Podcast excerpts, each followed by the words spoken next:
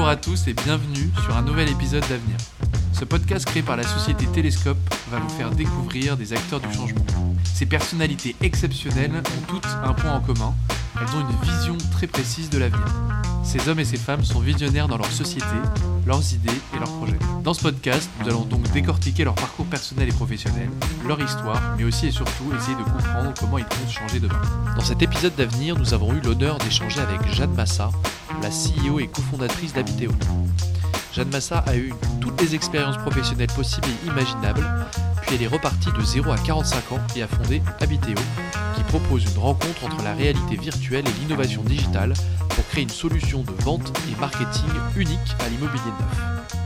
Je ne vous en dis pas plus et je vous laisse découvrir son parcours grâce à Juliette David. Bonjour Jeanne, comment ça va? Bonjour, très bien. Euh, Merci d'avoir accepté notre invitation pour participer à notre podcast. Ravi. Donc j'ai vu qu'à 45 ans, vous êtes reparti de zéro et vous avez tout quitté. Vous avez quitté La Fourchette et ensuite vous avez co-créé Habiteo. Comment on fait pour tout recommencer à zéro et d'où vient cette détermination? Bon, l'envie, euh, j'ai toujours, depuis euh, toujours, en fait, je prends mes postes comme, des, comme si c'était mes boîtes. Et hein, c'est vraiment euh, cette partie-là. Sur la fourchette, je pense que j'étais arrivée à, la même chose, ça faisait 4 ans. On était à un tournant aussi. hein, vous savez que la, fourchette a été vendue après. Donc c'était vraiment un, un tournant. J'étais, quand je dis tout quitter, c'est que déjà pour la fourchette, on était parti vivre en Espagne. Et, euh, et effectivement, euh, c'est Denis Fayeul qui est venu, euh, qui est venu me proposer le projet. Et je me suis dit que si je le faisais pas maintenant, je le ferais jamais. Donc c'était le bon euh, moment. C'était le bon moment, entreprendre. Je me suis posée quand même parce que ces aventures-là, c'est pas des aventures qu'on fait tout seul. Bien sûr. Donc euh, j'ai assis mon mari. Les enfants étaient un peu trop petits pour dire. De toute façon, ils auraient dit oui, maman. voilà. Ils étaient un peu trop petits à l'époque. Euh, mais voilà, mon mari m'a dit allez go, je suis derrière toi, vas-y. Une belle expérience au final. Très belle expérience, euh, aucun regret, et ça c'est une des choses euh, qu'il faut garder dans la vie, ne regrettez pas, donc allez-y.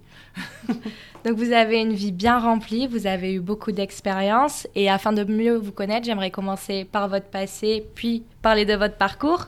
Vous êtes française d'origine italienne. Où avez-vous grandi et quelle était votre passion quand vous étiez plus jeune? Je suis née à Rome, À Rome? En Italie, j'ai grandi en Haute-Savoie. Euh, sur les bords du lac Léman, un petit village qui s'appelle Exenvey, euh, au milieu de la campagne, qui est juste génial. Et euh, quelle était ma passion? J'en avais plusieurs. J'adorais lire la danse. Je rêvais d'être danseuse et d'être médecin. Voilà. Ah oui, donc rien oui, voilà, rien à voir. Quelles étaient les valeurs que vous avez reçues pendant votre éducation qui font de vous qui vous êtes aujourd'hui? La première des valeurs, c'est la famille. C'est très important dans les familles italiennes, très euh, souvent. important dans la latinité, euh, dans tout le. Et effectivement, euh, c'est une part. euh, voilà, on, on- on- on se construit aussi par nos racines et après. euh, bah, moi, j'ai la chance d'avoir une famille qui s'entend bien.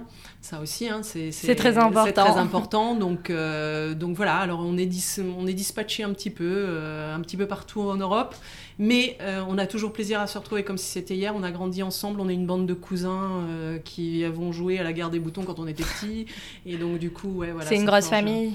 ça fait, euh, c'est pas si des grosses grosses familles, mais oui, euh, quand vous mettez la France et l'Italie, eh ben ça fait, ça Ça- fait une belle famille. ouais. voilà. Et, et deuxièmement, vous m'aviez dit euh, Les valeurs. Voilà, la, la- la famille d'abord et ensuite le travail. Mon père, est- mon père a lancé sa boîte. Euh, il a toujours travaillé, ils ont toujours travaillé euh, tous les deux, mes parents, et, euh, et, c'était important. Et effectivement, bah, petite, on allait donner des coups de main par-ci, par-là.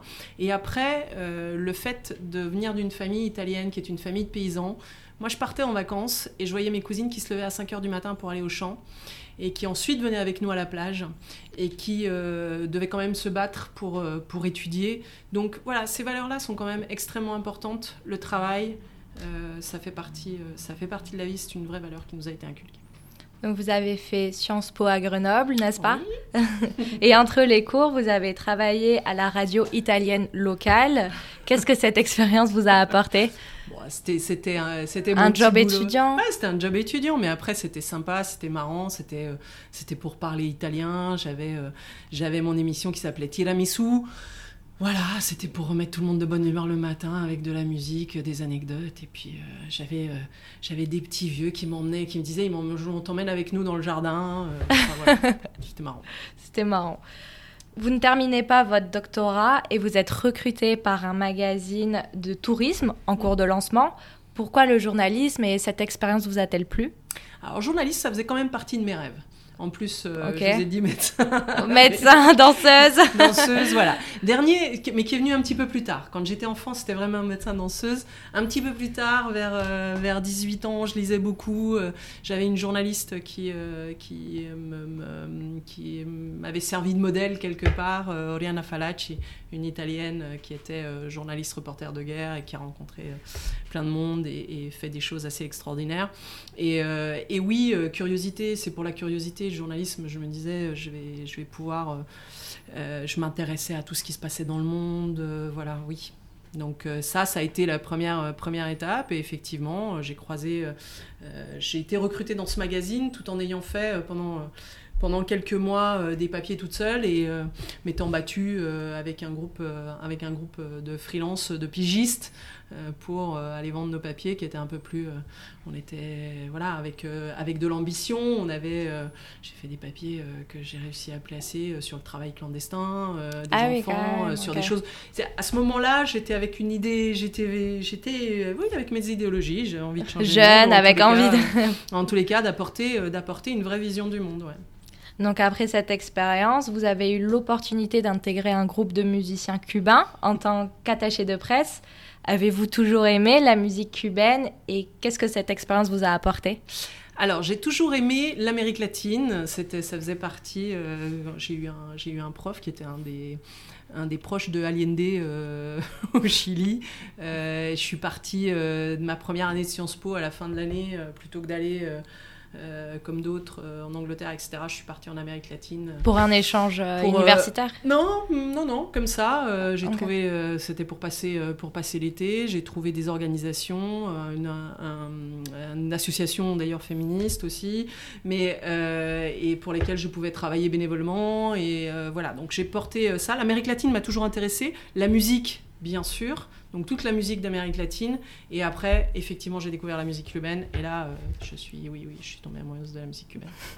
Donc après ça, euh, en 1998, vous avez créé une structure de production de spectacles qui n'a malheureusement pas eu de succès. Et donc afin de rembourser toutes vos dettes, vous avez accepté un travail chez France Télécom et vous avez gravi petit à petit tous les échelons. Qu'est-ce qui vous a plu dans ce travail Le management peut-être? Oui, ben, au début, c'était euh, vraiment. Euh, j'ai regardé quel est le premier. Euh, je faisais mes petites annonces. ah, ça demande trois langues, ça paye à peu près correctement. C'était un call center. Je suis rentrée dans le call center.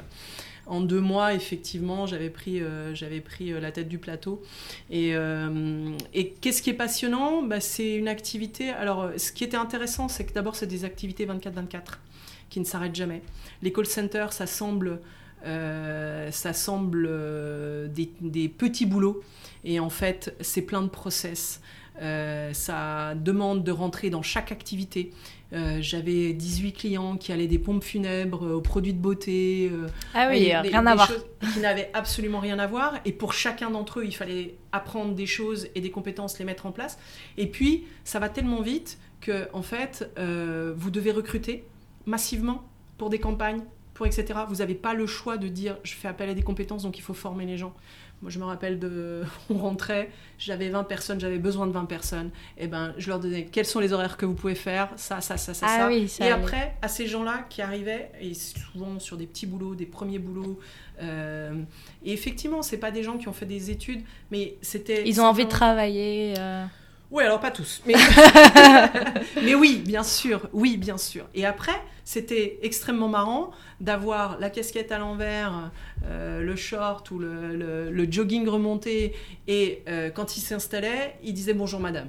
Donc euh, quand ils s'asseyaient face à leur truc et qu'ils enfilaient leur casque, ils arrivaient à changer de langage. Et ça, c'était juste une belle réussite. Et, et, petit à petit, la même chose. Moi, ce qui m'intéressait, c'est que c'est encore des endroits où il y a un ascenseur social. C'est-à-dire que des gens qui n'ont pas d'études, qui n'ont pas quoi que ce soit, peuvent arriver à des postes à responsabilité de manière très très rapide, etc. mon, ce qui me tenait à cœur, c'était ça, c'était de pouvoir trouver quelles étaient les compétences des gens, de pouvoir les faire évoluer. Donc oui, bien sûr, c'est du management. En 2002, l'opérateur revend le call center Mm. et vous êtes embauché chez Pizza Hut. Quelle était votre fonction et comment êtes-vous arrivé dans cette entreprise? Alors d'abord, c'était nos clients. Et c'est parce C'était que c'était, le- les clients de, de- de l'opérateur pour la partie euh, des services clients. Et euh, ils cherchaient, euh, suite au départ de l'opérateur, ils cherchaient quelqu'un pour reprendre les services clients. Euh, je revenais de congé mat, j'avais eu mon premier enfant. Et, et du coup, je m'étais donné six mois pour, pour mon fils. et, euh, et juste à la fin, j'ai un coup de fil. On me dit Oh bon, euh, voilà, Pizza Hut est en train de chercher. Est-ce que ça peut t'intéresser? J'ai passé l'entretien. Et, euh, et j'ai repris la tête d'abord du service client, ensuite du service communication, ensuite pour Pizza Hut et KFC, et puis ensuite j'ai pris la tête du, du- j'ai pris la tête du marketing, voilà. Donc la même chose, j'ai fait mon petit bonhomme de chemin euh, euh, chez Pizza Hut, et, euh, et avec euh, avec des choses assez extraordinaires. J'ai eu des équipes, euh, j'ai eu des équipes super. J'ai monté euh, le premier serveur vocal interactif de paiement.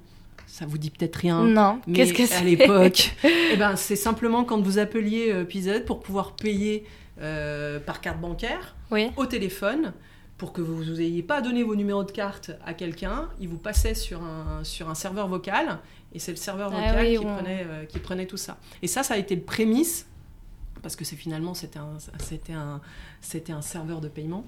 Ça a été le prémisse du lancement du site internet puis de, de- de livraison de pizza et c'est le premier site de livraison de pizza au monde qu'on a, qu'on a monté et qu'on a lancé avec Pizza Hut. Vous en êtes fier Ouais, clairement, parce que ça n'a pas été simple, euh, parce qu'on avait un premier, euh, un premier euh, prestataire qui nous faisait les développements. Et euh, suite, donc qui avait été choisi avec les États-Unis, Pizza Hut étant une société américaine, qui nous a laissé tomber. Euh, et du coup, euh, on a eu un, un- un gros, euh, une grosse réunion avec, avec les États-Unis. C'était et en plus, c'est c'est au Texas, donc et, et- et on a eu cette grosse réunion et j'ai dit bah non, il nous faut, euh, enfin laissez-nous la latitude. La France va le faire, on le fait en premier, on va tenir nos délais. Il nous restait deux mois pour sortir le site, mais par contre on le fait avec quelqu'un qu'on choisit nous, près de chez nous, etc. On était à Nanterre, les sièges étaient à Nanterre. Je trouve un- une agence de com euh, à 200 mètres euh, du bureau, euh, une équipe jeune euh, super, super dynamique. Et on est parti là-dessus. Et par contre, ça a été deux mois où on faisait du minuit. eu beaucoup de terminé travail. à minuit, on Ouais. reprenait à 8h le matin, ils nous rendraient des choses à 21h, on leur renvoyait à minuit, ils repartaient à 8h, et ça tournait comme ça, mais en deux mois on l'a sorti, et, euh, Et ça a été un succès. Et ça a été un succès, et du coup voilà. Enfin, Pour le reste euh, du monde, ensuite déployé sur le reste du monde, c'est quand même assez génial. Ah oui, c'est top. enfin, vous êtes repéré par les créateurs de La Fourchette. Vous y êtes resté 4 ans. Quelles étaient votre mission et qu'est-ce que vous retirez de cette expérience? Euh, alors comme je dis, quand je suis arrivée, j'étais la grand-mère de la fourchette. C'est-à-dire la Ah, grande. et j'étais la plus âgée. Ah, Quand je... Mais parce que c'était vraiment euh, toute une bande de jeunes. Non, euh, donc euh, oui, euh, ils m'ont pris. Je suis le premier recrutement un peu structurant de la, de la fourchette à la direction des opérations. Ils m'ont pris justement pour, pour optimiser les process, aussi bien B2B que B2C. Euh, et c'était, euh, voilà, j'ai pris une équipe de 20 personnes. En trois mois, on était 190. On avait déjà déménagé deux fois. oui, Et, ça va très vite. euh, et ça allait très très vite. Mais c'était vraiment ça pour soutenir l'hypercroissance. Et, et ensuite, il a fallu structurer, positionner, etc. Mais dans un premier temps, il fallait pas réfléchir, il fallait embaucher, il fallait, il fallait, il fallait engranger. Donc c'était à Barcelone et c'était et ça a été une très très belle aventure. Euh, la fourchette est une belle aventure. Il y a plein d'entrepreneurs qui sont sortis de cette équipe euh, que vous connaissez bien, mais euh, des belles boîtes comme Mano Mano, Doctolib euh, et, et plein d'autres gens qui sont, qui sont issus de, ce, de cette partie-là et qui ont des très très beaux parcours. Et c'est vraiment, c'était, c'était une, une très belle aventure. Donc en dehors de toutes ces aventures professionnelles, en 2017, vous avez monté un restaurant avec tous vos amis qui s'appelle Friends and Family à Paris. Alors pour être, on va remettre les choses dans l'ordre. C'est euh, effectivement euh, quatre personnes. Moi, je fais partie de la famille. Euh, donc c'est Thomas Landais qui était un des, un des cofondateurs de la Fourchette pour la, Suisse d'ailleurs et qui a fait partie de l'équipe La Fourchette, qui a monté ça avec, avec trois autres personnes et et effectivement, ils ont été chercher des amis pour pouvoir investir dans le, dans le restaurant. Donc, on a chacun apporté quelque chose, investi. Et Friends and Family est, dans le, est tout près d'ici, hein, puisqu'il est cité des Berchères. dans le 9e arrondissement et c'est c'est juste topissime, allez découvrir, un peu bistronomique, sympa. Ok. Très sympa. Allez, allez découvrir. allez découvrir, si vous y allez de ma part, vous aurez une, une, une, une boisson gratuite. voilà, donc n'hésitez pas, dites que vous venez de la part de Jeanne. Avec plaisir, ce sera fait. En quoi toutes ces expériences qu'on vient de citer vous aident-elles dans votre quotidien d'entrepreneur et de chef d'entreprise? Ben, le fait de se tromper sur certaines choses, le fait d'avoir vécu des expériences différentes, le fait, c'est, ça m'a appris une chose. Euh, il y a toujours des solutions à tout. Euh, quand, euh, quand vous êtes face à un obstacle, il y a toujours la manière soit de le défoncer, soit de le contourner. Et, euh, et, du coup, oui, bien sûr, ça fait et ça m'aide euh, tous les jours aujourd'hui. Et puis, euh, et puis mine de rien, quand ben, petit à petit vous emmenez des équipes, moi j'ai des personnes qui sont revenues, que j'ai retrouvées plusieurs fois dans mon parcours professionnel, qui m'ont accompagné sur des bouts par-ci, par-là, en amenant leurs compétences, en amenant... Euh, donc c'est tout ça, euh, c'est l'expérience en fait, c'est ce que vous êtes euh, à la fin, que vous réussissez à, j'espère, à transmettre aux équipes qui m'accompagnent aujourd'hui. Donc après avoir eu toutes les expériences possibles et inimaginables, vous avez tout quitté, comme on l'a dit, à l'âge de 45 ans et vous cofondez Habiteo. Mm. Pouvez-vous nous parler de votre entreprise et de ses caractéristiques? Oui, bien sûr. Habiteo, euh, c'est euh, on édite on, édite des solutions euh, digitales pour optimiser la commercialisation de l'immobilier neuf. Euh, au travers euh, d'une euh, de, techno, technologie 3D, on permet aux futurs acquéreurs de se projeter dans ce qui n'est pas encore construit. Donc c'est c'est tout un parcours digital qu'on a mis qu'on a mis en place. on a on l'a lancé ça en 2014. c'est effectivement en première partie pour le résidentiel. Hein mais euh, ça s'applique aussi euh, au, monde, au monde du bureau ou, euh, ou des commerces. mais aujourd'hui, la majorité, la majorité de nos clients sont sur, sont sur le résidentiel, ce sont des promoteurs immobiliers, des commercialisateurs, des brokers, voilà, etc. Ou des agences de communication d'ailleurs également. Vous proposez une expérience client 100% digitale. Pensez-vous que l'immobilier est en retard sur la transition numérique? Alors euh, l'immobilier est un des derniers secteurs, on le dit, euh, ça, a été dit et redit, euh, qui sont arrivés sur la digitalisation. les fintech, en gros, ont fait leur, les assurances et, et, le secteur bancaire a fait sa digitalisation et après ça est arrivé la PropTech. Donc effectivement, c'est un des derniers secteurs à se digitaliser, mais ça fait cinq ans là qu'ils sont vraiment dans une course à on, va y, on va y arriver, on y va, on veut y aller. Alors après, c'est à l'échelle euh, de ce qu'est ce qu'est leur réalité. Et quand on est euh, dans de la promotion immobilière, par exemple, eh ben, euh, un, projet de promotion, un programme immobilier, ça met 5-6 ans hein, entre le développement, des la phases commercialisation, c'est des phases très très longues. Ben, ils ont ce même timing dans la transformation qu'ils emmènent. Et pourtant, ils innovent à plein d'endroits parce qu'ils innovent sur la construction, il faut innover sur les matériaux, il faut innover. Mm. Donc c'est aussi un, secteur qui est extrêmement intéressant parce que euh, il regroupe tellement de corps de métier euh, qu'il y en a partout. Il est important pour Habiteo de fournir une relation client sur mesure. Pourquoi est-ce aussi important pour vous? Bah, le client est la partie la plus importante de toute façon de, toute activité. Euh, je pense que euh, sans la satisfaction euh, du client, aucune boîte ne peut avancer ou aucun produit ne peut s'implanter.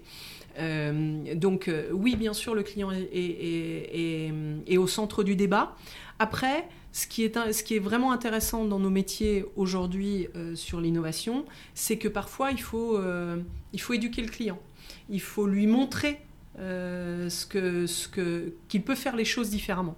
Voilà. Et ça, c'est vraiment, important. Et ensuite, justement parce qu'il doit changer des choses dans ses habitudes, l'accompagnement est primordial. Donc euh, c'est vraiment là-dessus, c'est l'accompagner pour lui faire comprendre, pour lui montrer, pour le prendre par la main et pour lui dire voilà, euh, voilà comment est-ce que tu peux travailler euh, aujourd'hui, demain, et, comment est-ce que tu peux emmener tes équipes et comment est-ce que tu peux, etc. Quel a été l'impact de la crise sanitaire sur votre entreprise, s'il y en a eu un?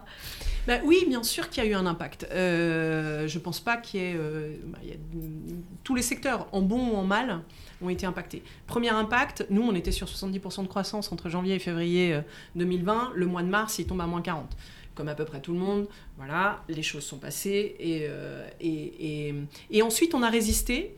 En fait, la, majorité de nos clients ont fait 50% euh, du chiffre qui faisait les clients qui étaient implantés chez nous ont fait 50% de moins en chiffre que ce qu'ils faisaient l'année précédente.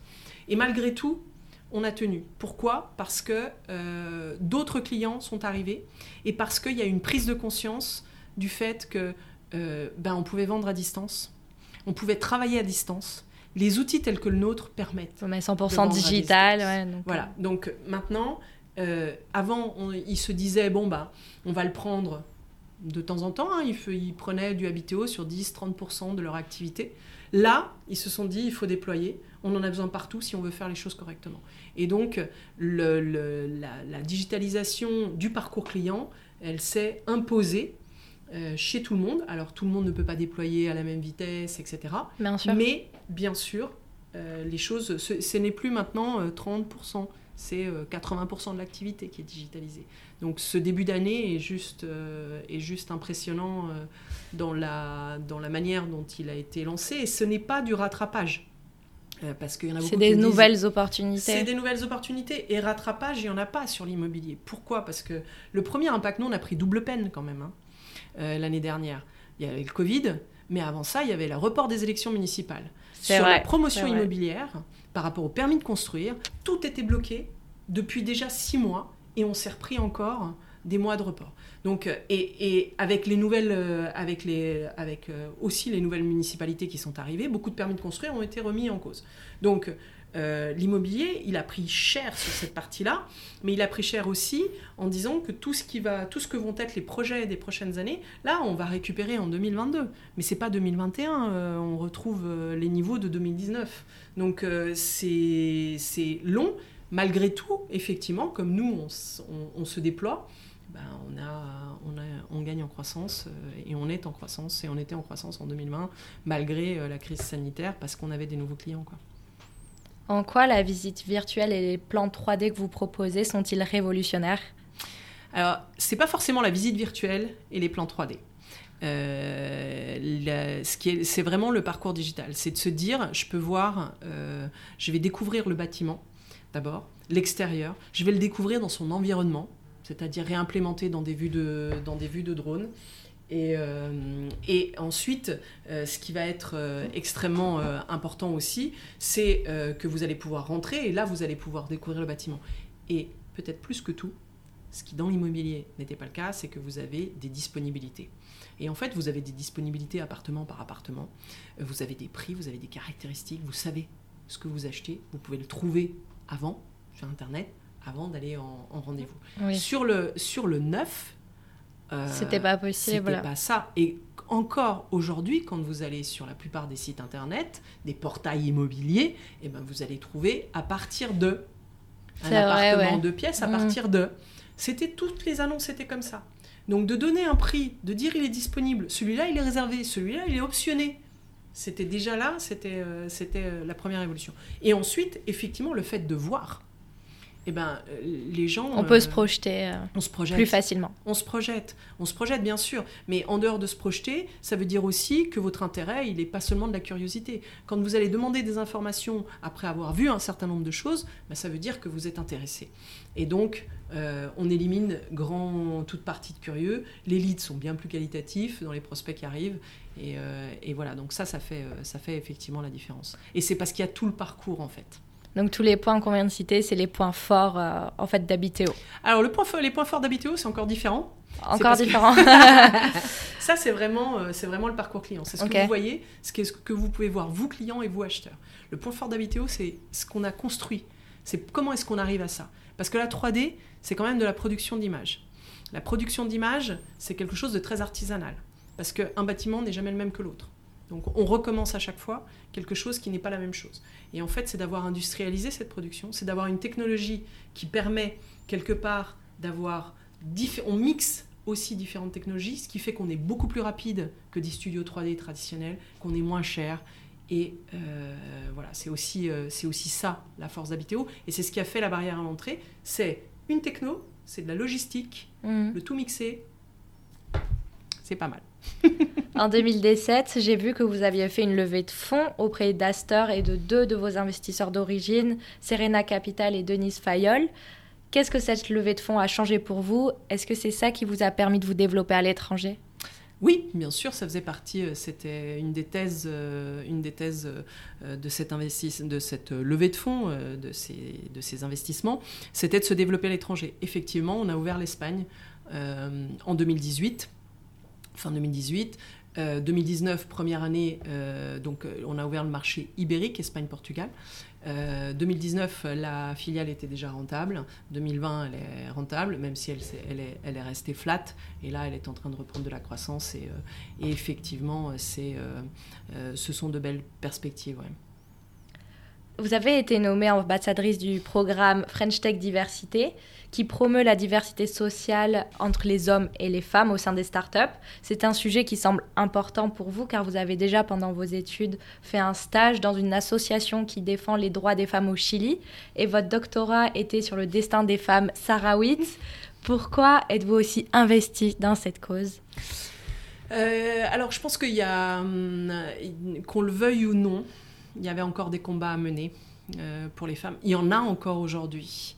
Et euh, même si au début, euh, au lancement d'Habiteo, je m'insurgeais parce que j'en avais. En fait, on, me faisait venir sur les tables rondes uniquement pour respecter des quotas.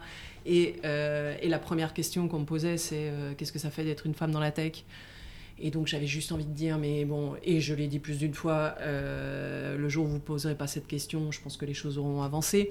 Mais, euh, mais vraiment, je pense malgré tout qu'il y a un point. Alors d'abord, French Tech Diversité, c'est pas seulement la parité, c'est pas seulement homme-femme, c'est aussi euh, diversité sociale, c'est aussi origine, c'est aussi euh, euh, des quartiers issus de quartiers défavorisés, etc. Parce que c'est vrai que dans la tech, vous n'avez pas forcément, vous avez pas forcément, on, ne retrouve pas toutes les catégories sociales.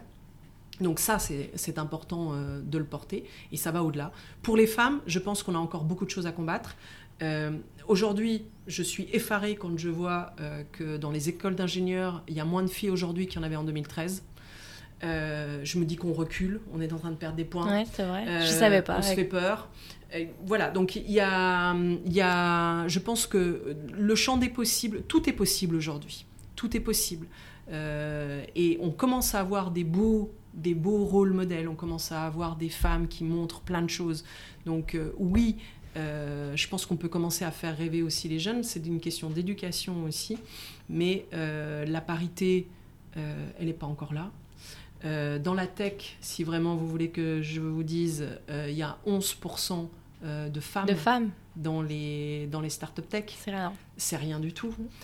si on prend à la tête des startups, c'est encore moins. Encore moins. voilà.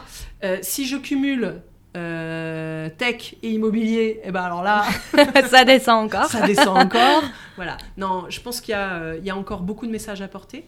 Et puis il y a un message aussi euh, d'égalité salariale. Hein. Euh, Qui est toujours la présent, première, la première des choses, c'est qu'il faut que d'abord qu'on puisse leur donner une opportunité. Et pour ça, mesdames, il faut se faire confiance. Parce que c'est ça aussi, peut-être qu'elles réclament moins, peut-être qu'elles vont moins chercher. hein, C'était. Euh, c'était euh, Meka Brunel qui disait euh, que la première question quand elle allait chercher une femme pour entrer dans le conseil d'administration, c'était pourquoi moi? Euh, alors que la, pre- la- la première question de l'homme, c'est euh, euh, euh, et du coup, j'aurai quel salaire et quelle voiture? Bah voilà. Oui, Donc, plus confiance en soi. plus et- de confiance en soi, oui, pour postuler d'abord, parce que les compétences sont les mêmes. Plus de confiance en soi, parce que on peut assumer vie familiale et vie professionnelle. Plus de confiance en soi, parce que euh, je pense qu'il faut, euh, faut croire, euh, faut croire aussi en ses rêves et, il faut être capable de les emmener. Après, je pense que encore une fois, tout est possible. C'est pas fait pour tout le monde, et et fort heureusement. Parce que sinon, euh, il n'y aurait pas de place non plus pour tout le monde. Mais voilà, je pense que c'est possible et c'est un combat à mener. Et surtout, c'est un combat d'éducation. Et ça, euh, je, veux, je, je, je pense euh, qu'il faut redonner l'envie au sein des écoles, euh, aux filles, d'aller. Jusqu'au bout de sur- leurs Ouais, non, et de croire sur en elles. ouais. Sur des filières qui, du coup, Ah. leur semblent plus complexes, mais sur lesquelles elles peuvent aller aussi. Bien c'est sûr, pas réservé aux hommes. non, quoi. Franchement, les filières numériques, ça n'est pas réservé aux hommes. C'est vrai. Donc justement, euh, vous travaillez dans un milieu qui est assez masculin, Ouais, comme on vient de le dire. Quel a été le plus grand défi que vous avez dû relever en tant que femme à la tête d'une start-up? Euh, bah, ah, je pense euh, aller chercher des fonds. En tant que femme, vous pensez que c'est plus compliqué Il y a peut-être plus de questions, on vous le dira pas. On vous Non, le dit pas bien sûr. Voilà. Et puis euh, maintenant, il y a plein de, il y a beaucoup de, soutien. hein. Il y a beaucoup de, circuits euh, femmes entrepreneuses. euh, il y a beaucoup de fonds qui ont des thèses dans lesquelles ils font aussi rentrer de la mixité, etc. Donc c'est intéressant. Mais c'est vrai que quand on s'est lancé, il n'y en avait pas beaucoup et, ils diront, ils vont jamais dire que c'est non parce que, parce que vous êtes une femme. Mais, mais quand il y avait qu'une femme face à eux, oui, ça faisait un peu. Quand il y a une femme et un homme, bon, c'est déjà mieux. Oui. Donc vous pensez qu'être une femme à votre position, c'est un atout ou un inconvénient de nos jours? Eh bien, il faut en faire un atout. Voilà, c'est c'est le transformer en atout. Bah oui, je prends, euh, j'ai pris euh, quand je disais, euh, on m'appelait pour des quotas, bah, l'opportunité, je la prenais. J'étais sur une table ronde et j'emmenais mon message de toute façon. Donc euh, oui, ça c'est de l'opportunisme. Après, euh, après, il faut gagner en crédibilité. Voilà. Et euh, peut-être qu'il y a un peu plus de preuves à faire. Et ça, euh, il y en aura toujours. Mais dans tout mon parcours, ça a été comme ça. On m'a demandé de faire, euh, euh, quand on m'a offert la direction marketing de Pizza Hut, un salaire qui était la moitié de mon prédécesseur. Euh, quand j'ai demandé une augmentation, on m'a dit tu dois faire tes preuves. Alors que ça faisait déjà, euh, enfin ils me sont venus, c'est eux qui sont venus me choisir, Mm. etc. Euh, voilà, bah oui, il faut faire ses preuves, un peu plus que les autres. Donc pour parler un peu de l'avenir et du futur, quelles vont- sont les envies, les ambitions d'Habiteo pour les prochaines années Euh, devenir le leader européen Une De belle ambition. de l'expérience immersive. Et euh, oui, oui, bien sûr, bien sûr. Bien sûr, bien sûr. Je pense que on en a les moyens. Il y a peu de boîtes qui sont internationalisées euh, sur le secteur de l'immobilier. Euh, Aujourd'hui, on a un produit qui est internationalisable, qui est scalable, euh, une chaîne de production qui est scalable. On a tout ce qu'il faut. Euh, on est sur un momentum euh, où on sent très bien qu'il y a, qu'on est en train, il y a un virage qui est en train de se jouer et où l'intérêt est grandissant et où euh, la maturité 3D euh, des pays européens est inférieure à celle de la France. On le, constate, en Espagne. Et en Espagne, on est en train de, grignoter et d'amener un, certain nombre de, choses. Je pense qu'il n'y a plus qu'à avancer. Quoi. D'après vous, quelles vont être les prochaines mutations digitales dans le secteur immobilier? Ouh euh, Il y en aura beaucoup. Hein? Oui, je pense qu'il y en a, euh, il y en a encore, euh, il y en a encore un certain nombre, mais c'est vraiment, euh, euh, je pense que dans tout ce qui est, alors je trouve qu'il y a beaucoup de choses qui sont en train de se faire aujourd'hui euh, dans ce qui est la réversibilité des bâtiments, dans ce qu'est l'après-vie, le calcul de ce que va être euh, le coût de la destruction, euh, et dans tout ce qui est les calculs d'énergie en fait. Il y a beaucoup beaucoup de choses à faire quand on se rend compte qu'on va prendre je ne sais combien de degrés euh, en chaleur dans les 20-30 prochaines années euh, sur euh, des villes telles que les nôtres, euh, ben, réfléchir à comment est-ce qu'on les construit et, et qu'est-ce qu'apporte le bâtiment de demain, je pense qu'il y a beaucoup, beaucoup de choses. Donc les innovations, elles sont, il y en a pléthore. Mais effectivement, la partie environnementale, sociétale va jouer un, va jouer un rôle énorme. Ouais. Quels sont vos, prochains, vos prochains futurs Pardon, peut-être une reconversion, un voyage? Ah, Plus généralement, personnellement, professionnellement alors, euh, professionnellement, je me vois pas me reconvertir aujourd'hui. J'ai encore beaucoup de choses à faire avec Habiteo et, euh, et plein de choses, euh, plein de choses à emmener. Et, hum, oui, euh, voyage, euh, oui, euh, voyage, enfin perso. En famille. Juste là, il y a besoin d'un petit peu de vacances. je, pense comme tout le monde, on n'en a pas forcément fait depuis un peu plus d'un an. On vit dans un. En plus, en tant qu'entrepreneur, on a vécu des montagnes russes, donc donc voilà, c'est des choses, c'est des choses qui sont prenantes. Donc oui, il y a deux semaines de repos à côté de Rome avec la avec toute la famille. Sympa. Vraiment, ça va être en sympa. Italie. Exactement. Quel est le projet que vous rêveriez réaliser si vous aviez euh, vraiment euh, le champ des possibles ouvert à vous? Le champ des possibles à nous. Bah, non, ce que je peux vous dire, c'est mes envies pour euh, la retraite. la retraite, je pense que je ferai une maison, je ferai une maison où je récupérerai, où je recevrai tous mes amis. Voilà. Et dans laquelle un beau projet. Euh, il, y aurait, une salle de spectacle euh, avec de la musique, euh, il y aurait de la bonne bouffe et voilà, une maison d'hôte un peu particulière. Tous les sujets qui vous animent réunis dans une maison. Exactement. Donc, pour la dernière question, nous avons créé ce podcast dans le but d'inspirer les gens et de leur redonner envie de croire en demain. Est-ce que vous avez un conseil ou une citation à nous partager? Alors, bah, ça, reprendra, ça reprendra ça. Euh, je crois que c'est euh, Martin euh, Luther King qui disait Croyez en vos rêves et ils se, ils se réaliseront peut-être. Croyez en vous et ils se réaliseront sûrement. Voilà. Et après, une autre d'Oscar Wilde, si, je dois les, si je dois les prendre, c'est que visez la Lune. Si vous, échouez, au moins vous arriverez dans les étoiles. Oui, je... ben, merci beaucoup d'avoir répondu à toutes nos questions et on vous souhaite toute euh, la réussite possible avec Habiteo et à bientôt. Merci beaucoup à vous. Au revoir. Au revoir. C'est la fin de cet épisode d'Avenir, le podcast créé par la société Télescope, une carte de prospection qui permet aux professionnels de l'immobilier de prédire les transactions de demain. Si le podcast vous a plu, n'hésitez donc pas à le partager autour de vous. Vous retrouverez toutes les informations concernant notre invité directement sur le blog de Télescope. Si vous avez des questions ou envie de participer au podcast, vous pouvez nous écrire sur podcast.telescope.com.